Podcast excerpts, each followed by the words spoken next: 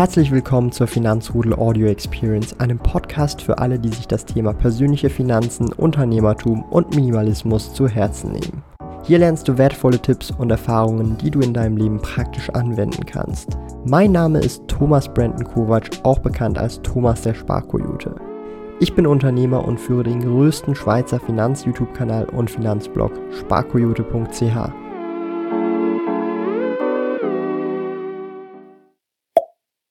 Was würde ich tun, wenn ich 300.000 Schweizer Franken erbe und bereits schon ein Vermögen von 150.000 Franken habe? Diese Zuschrift habe ich anonym erhalten und möchte sie heute mit euch etwas genauer anschauen und darüber spekulieren, wie ich damit handhaben würde. Und damit herzlich willkommen, ich bin euer Thomas, a.k.a. Sparkoyote. Wenn ihr ebenfalls an solchen Videos zum Thema Finanzen und auch insgesamt investieren interessiert seid, wie ihr euer Vermögen aufbauen könnt, dann abonniert diesen Kanal und betätigt die Glocke. Legen wir direkt los. Die Zuschrift habe ich über Instagram erhalten und sie schreibt, hey Thomas, ich bin seit 2017 eine aktive Followerin und finde es mega cool, was du erreicht hast. Persönlich bin ich auch fleißig am Investieren und als Frau alleine ohne Hilfe von 0 bis ein Vermögen von 100, 100 150.000 Franken in fünf Jahren geschafft. Jetzt habe ich eine ganz andere Situation und Ausgangslage und ich würde gerne meine, also respektive deine Meinung zu dieser Situation haben. Will aber anonym bleiben. Das bist du absolut anonym.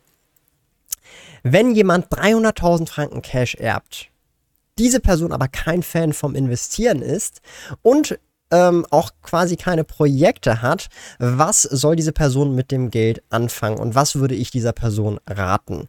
Ähm, das sind also ein paar Fragen.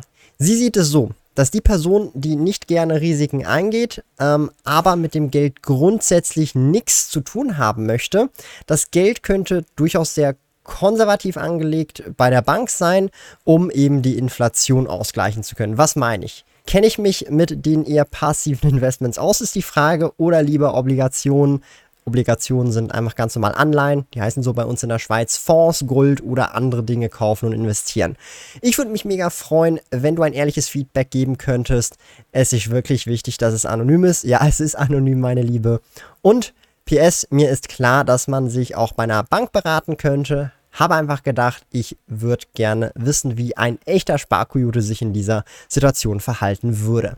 Zunächst einmal muss ich ganz klar sagen, ich bin nur irgendjemand im Internet, der absolut keine Papiere vorzuweisen hat. Darum nehmt alles, was ich in diesem Video sage, nur mit einem kleinen Fünkchen Salz. Und ja, was würde ich mit diesen 300.000 Franken machen, die ich geerbt habe. Und aus dieser Ausgangssituation aus, dass ich sozusagen das auch eher konservativ anlegen wollen würde. Zunächst einmal, ich würde nicht all in direkt gehen. Also ich würde jetzt nicht 300.000 Franken nehmen und dieses Geld sofort investieren in das nächstbeste Investment, in die nächstbeste Obligation, Anleihen, Gold oder was auch immer.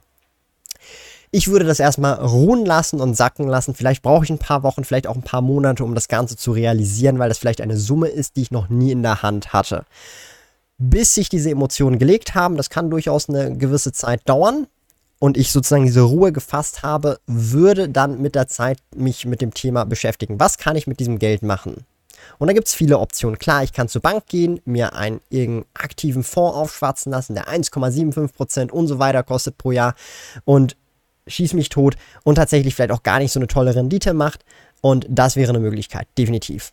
Die andere Möglichkeit hingegen wäre, ich recherchiere selber. Es gibt diverse passive ETFs, die schon sehr kostengünstig 0,22, 0,15, 0,25% pro Jahr TER kosten und sehr kostengünstig die ganze Welt abdecken. Sowas wie ein Vanguard FTSE All World. Ich blende den euch sonst gerne mal hier ein als Beispiel oder den iShares MSCI World. Da gibt es so viele kostengünstige ETFs, neuerdings auch einen Invesco Vanguard FTSE All World, der sogar noch etwas günstiger sein soll als der Vanguard FTSE All World. Und all das sind Möglichkeiten, in oder mit denen ihr relativ passiv und kostengünstig einen Großteil des Aktienmarkts abdecken könnt auf der ganzen Welt. Ja, zum Beispiel im Vanguard FTSE World, so wie ich das mache, ist ein Kern von meinem Portfolio. Ihr habt aber auch Möglichkeiten, in Einzelaktien zu investieren. Würde ich tatsächlich jetzt aber in diesem Kontext nicht tun, wenn ich eher wenig mich damit befassen möchte oder beschäftigen möchte. Du bist noch auf der Suche nach einem Lohnkonto? Zack ist ein kostenloses Privatkonto mit tollen Funktionen wie Töpfen. Töpfe sind virtuelle Unterkonten, die du nach Belieben einrichten kannst. Für eine Neueröffnung eines Zack-Kontos besuche sparkoyote.ch slash zack und verwende dabei den Gutscheincode ZACKSPK, um 50 Franken Startguthaben Cash auf dein Konto zu erhalten. Gilt nur für in der Schweiz wohnhafte Personen. Alle relevanten Links und Informationen findest du in den Podcast-Show Notes. Gold und Rohstoffe kann durchaus Sinn machen. So als Absicherung kann das nie schaden, finde ich. Vor allem bei der Summe kann es nicht schaden. Einige Prozente in physisches Gold, äh, in Tresor, in Bankschließfach und so weiter zu haben. Einfach als grundsätzlicher Werterhalt. Damit erwarte ich keine Rendite, sondern einfach eine gewisse Absicherung. Das ist ebenfalls eine Möglichkeit. Punkte Obligationen respektive Anleihen würde ich zum Beispiel, wenn ich diese ins Portfolio nehmen möchte, auch eher auf einen Anleihen-ETF zurückgreifen. Also einen ETF, der sehr viele Anleihen Anleihen drin hat, dass ich nicht nur Anleihen von Nestle nehme oder von anderen Unternehmen oder Anleihen von einzelnen Staaten nehme, sondern wirklich ein Anleihen-ETF nehme, um da entsprechend auch eine gewisse Diversifikation zu halten und nicht irgendwie ähm, ein Klumpenrisiko bei meinen Anleihen zu haben. Also auch da kann man schon relativ kostengünstig breit diversifiziert in Anleihen investieren. Die Frage ist jetzt natürlich, die sich hier jeder stellen wird, wie viel Prozent in welches dieser Anlagen. Und ich bin hier ganz ehrlich. Das ist vielleicht eine unbefriedigende Antwort, aber möchte hier auch konkret das sagen, was ich auch wirklich machen würde. Das kommt sehr darauf an. Ich in meinem Beispiel Nehmen wir jetzt mal an, ich hätte auch keine Projekte oder so, sondern würde wirklich nur an dem Markt investieren und ich wäre angestellt. Dann würde ich tatsächlich diese 300.000 Franken nehmen, mir das Ziel setzen, innerhalb der nächsten 12 bis 24 Monate die gewünschte Asset Allocation zu erreichen. Und die gewünschte Asset Allocation in diesem Fall bei diesen 300.000 wäre bei mir mindestens 5% in Gold und oder Silber, Mix, aber halt eine Mehrheit an Gold physischer Natur. Dann bleiben noch 95% übrig. Diese 95% würde ich abhängig davon, wie risikoreich ich investieren möchte, ähm, eben einen Teil davon in Aktien und eben in Anleihen zu investieren über einen ETF oder mehrere ETFs für Aktien und ETFs für Anleihen.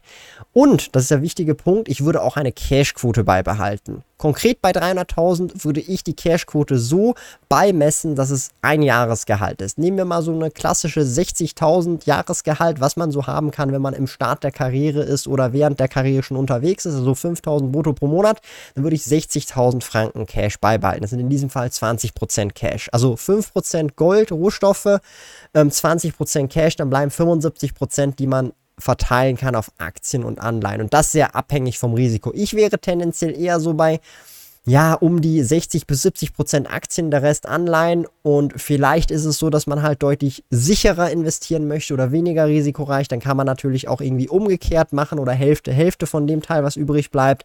Aber nichtsdestotrotz würde ich das sehr individuell betrachten. Also es kommt sehr darauf an, in was für einer Situation man sich befindet. Und ihr merkt so, diese Cash-Quote von 60.000 ist schon sehr hoch angesetzt. Aber das hat seine Gründe, weil ich meiner Meinung nach ähm, finde, dass man besonders am Anfang der Reise, vor allem wenn man auch eine große Summe geerbt bekommt, sich erstmal damit angewöhnen muss und vielleicht eben auch dieses Cash-Polster doch noch auch beibehalten möchte, diesen Notgroschen, den man dann auch für, ich sage jetzt mal, schwierigere Zeiten nutzen kann, damit man sich auch, wenn die Börse etwas schwankt, nicht so unter Druck gesetzt fühlt und denkt, oh mein Gott, äh, das Erbe, was ich bekommen habe, es schmilzt dahin. Also ich bin da eher so sehr pragmatisch, was auch die Emotionen begeht, weil ich denke, dass sehr viele Leute sehr emotional sind, wenn es ums Geld geht. Ähm, wie ich das tatsächlich in meiner jetzigen Situation machen würde, wäre eine komplett andere Lösung, aber das tut hier heute nichts zur Sache. Falls euch das interessieren würde, wie ich das in meiner Situation konkret machen würde, könnt ihr mir das gerne auch unten in die Kommentare reinschreiben.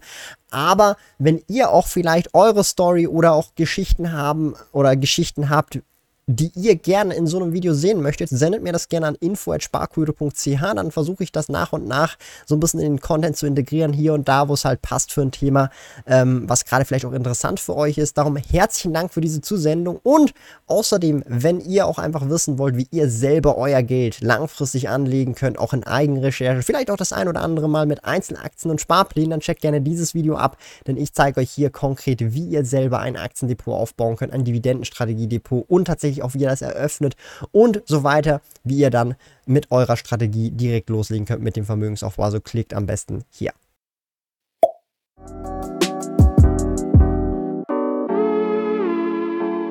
Lieben Dank fürs Zuhören. Neue Finanzrudel Audio Experience Episoden gibt es jeden Montag, Donnerstag und Samstag um 9 Uhr vormittags.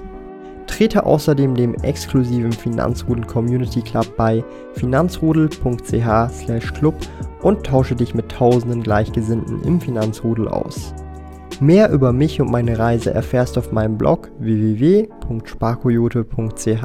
Interessiert dich, an welchen Projekten ich aktuell arbeite, dann findest du mich auf Instagram at sparkoyote. Auf meinem YouTube-Kanal Thomas der Sparkoyote findest du aktuelle Videos zum Thema persönliche Finanzen, Unternehmertum und Minimalismus. Bis bald!